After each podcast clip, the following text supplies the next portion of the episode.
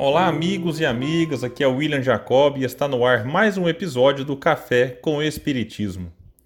Nossa reflexão de hoje será sobre o capítulo 30 do livro Encontro Marcado, intitulado Investimento. A mensagem é do Espírito Emmanuel e foi psicografada pelo médium Chico Xavier. Disse o benfeitor: Compreensível o espírito de previdência que induz o homem a se preservar contra a penúria a formação bancária na garantia comum, os estabelecimentos de segurança pública, as organizações da economia popular sem estímulo à usura e os institutos de proteção recíproca representam aquisições de inegável valor para a comunidade. Ninguém deve menosprezar o ensejo de se resguardar contra a exigência imprevista. Essa realidade, patente no plano material, não é menos tangível no reino do espírito.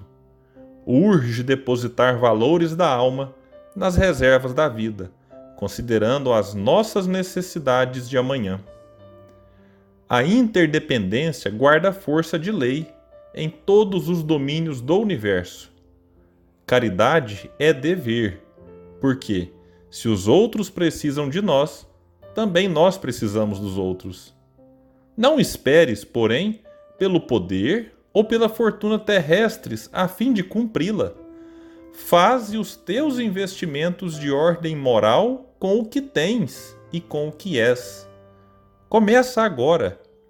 Cotas pequeninas de força monetária totalizam grandes créditos. Migalhas de bondade formam largos tesouros de amor.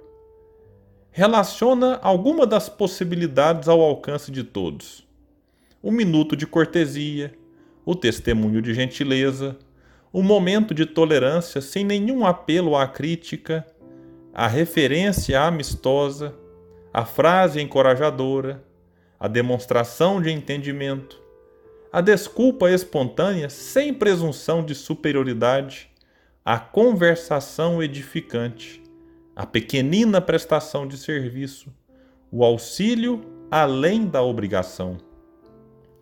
No capítulo da propriedade, lembra-te da própria alma, a única posse inalienável de que dispões, e, recordando que precisas e precisarás de recursos sempre maiores e sempre novos para evoluir e elevar a própria vida, não te esqueças de que podes, a todo instante, trabalhar e servir, investindo felicidade e cooperação com ela. Quando li esta mensagem, não pensei duas vezes e decidi gravar um episódio sobre ela.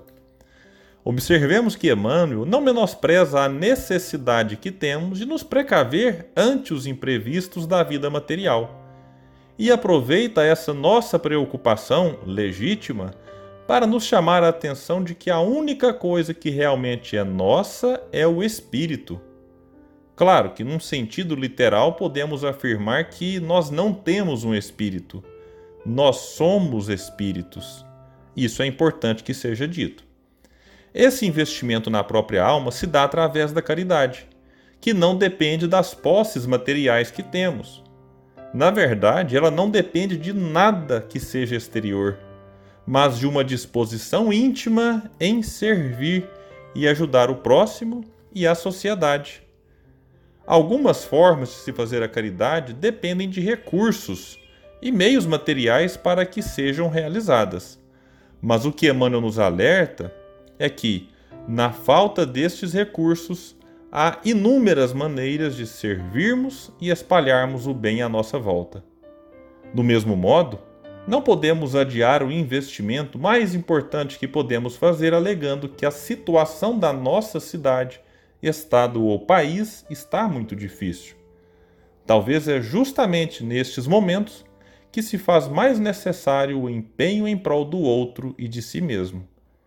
Não podemos esperar por uma aposentadoria que pode não vir, ou por qualquer outra conjuntura externa que seja, na nossa visão, a ideal para que nos dediquemos a ajudar de maneira mais efetiva o mundo que nos rodeia.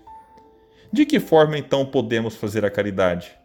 Peço licença aos amigos para repetir o trecho da mensagem de Emmanuel que diz: o minuto de cortesia, o testemunho de gentileza, o momento de tolerância sem nenhum apelo à crítica, a referência amistosa, a frase encorajadora, a demonstração de entendimento, a desculpa espontânea sem presunção de superioridade, a conversação edificante, a pequenina prestação de serviço, o auxílio além da obrigação.